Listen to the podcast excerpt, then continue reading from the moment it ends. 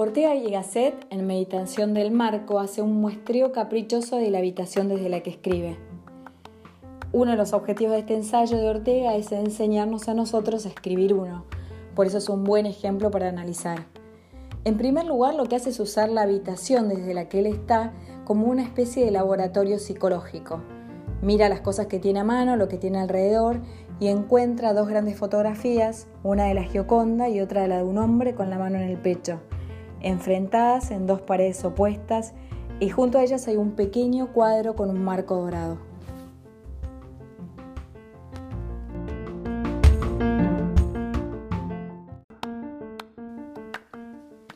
Lo que tiene a mano le sirve de excusa para hablar de lo universal a partir de lo particular.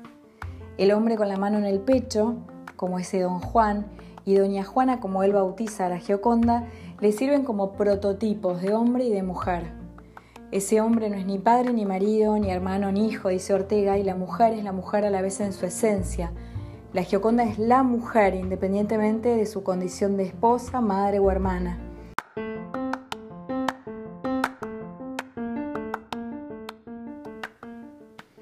Usa la figura de la antonomasia, ese particular que refleja un universal, ese hombre que potencialmente encierra a todos los hombres y la Gioconda que representa potencialmente a todas las mujeres. Pareciera que Ortega tiene como un afán de simetría.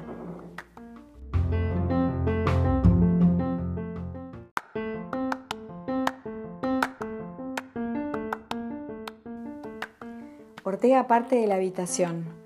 De la habitación pasa a los cuadros del hombre y la mujer, esas dos imágenes enfrentadas.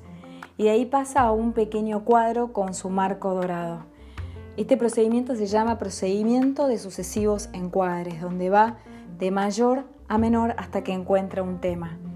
El marco dorado del cuadro le sirve a Ortega ser de excusa para definir en el fondo toda una postura estética personal. Él asume una postura estética clásica y es en rigor la tesis de este ensayo. Ahí ya llega a través del recurso de la metonimia, que es la parte por el todo, ese marco dorado que representa toda la concepción estética.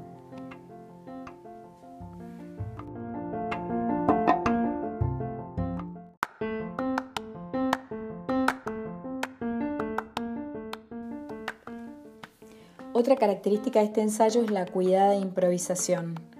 Ortega dice las cosas como de pasada. Sin embargo, cada párrafo está muy bien logrado. También usa el recurso de la preterición, que es eso de decir que no estoy haciendo algo que en rigor estoy haciendo. Él dice que no se puede hacer una meditación sobre el marco, pero la hace. También habla de una autorreferencialidad. Él pone en evidencia la búsqueda de un tema. Y dice el texto, es mejor completar un tema chico que dejar trunco un tema grande. Son de tal suerte maravillosas las cosas de este mundo, hay tanto que decir sobre la menor de ellas.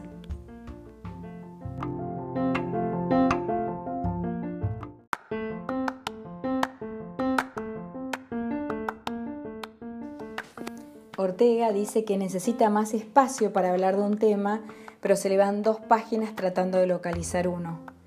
Lo que está haciendo en definitiva es enseñarte a vos a buscar un tema pone en escena el procedimiento de la búsqueda de un tema.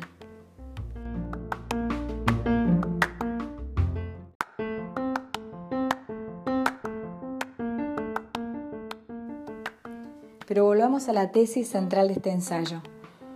Ortega usa el marco del cuadro como excusa, habíamos dicho, para definir toda una concepción estética clásica, que es la que él asume. Los cuadros reclaman un marco, sostiene el autor, porque un marco sin cuadro de alguna manera estaría desdibujando los límites entre la ficción y la realidad. ¿Cuál es el opuesto a la concepción estética clásica?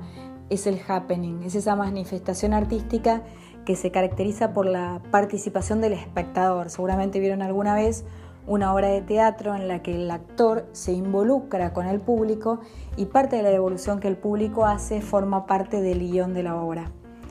Bueno, él reclama un marco, para las obras estéticas. Está en contra de, esta, este estilo del happening, ¿no?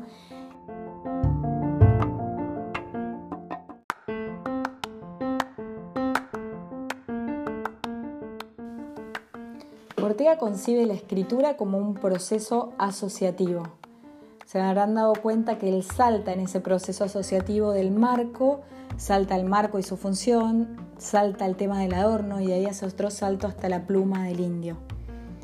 Repasemos este proceso. La función del marco es ostentar. Es distinto del traje que oculta casi todo el cuerpo, dice Ortega. ¿no? El traje de una persona la tapa, mientras que el marco es ese adorno que ostenta a quien aloja. Pero tampoco el marco es adorno en sí mismo. Es como una flecha direccionada hacia otro. En el fondo está señalando hacia la obra de arte. La primera acción artística que el hombre ejecutó, dice Ortega Set, fue adornar, fue lo primero que hizo. Y ante todo el hombre lo que adornó fue su propio cuerpo.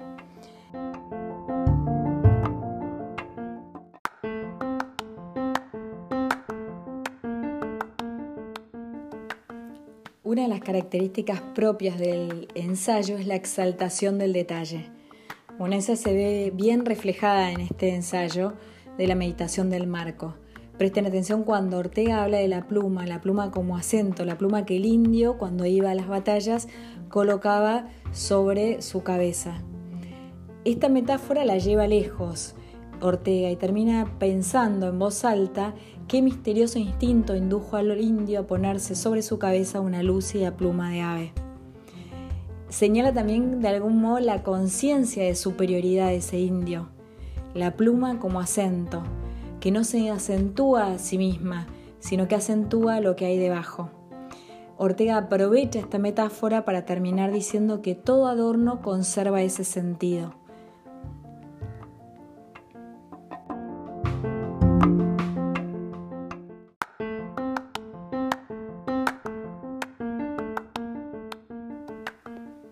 Ortega señala que nadie recuerda los marcos que vimos, sino las obras de arte que ellos alojaron.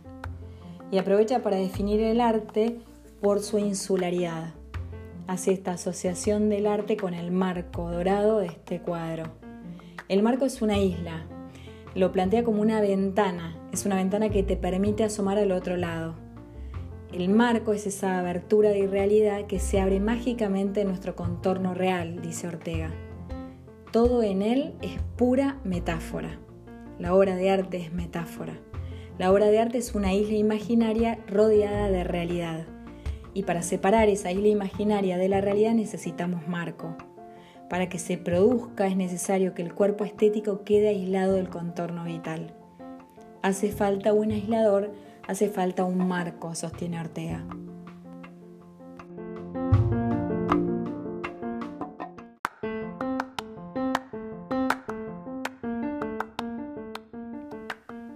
El arte te propone un mundo distinto al cotidiano, en el que te manejas todos los días, al mundo convencional.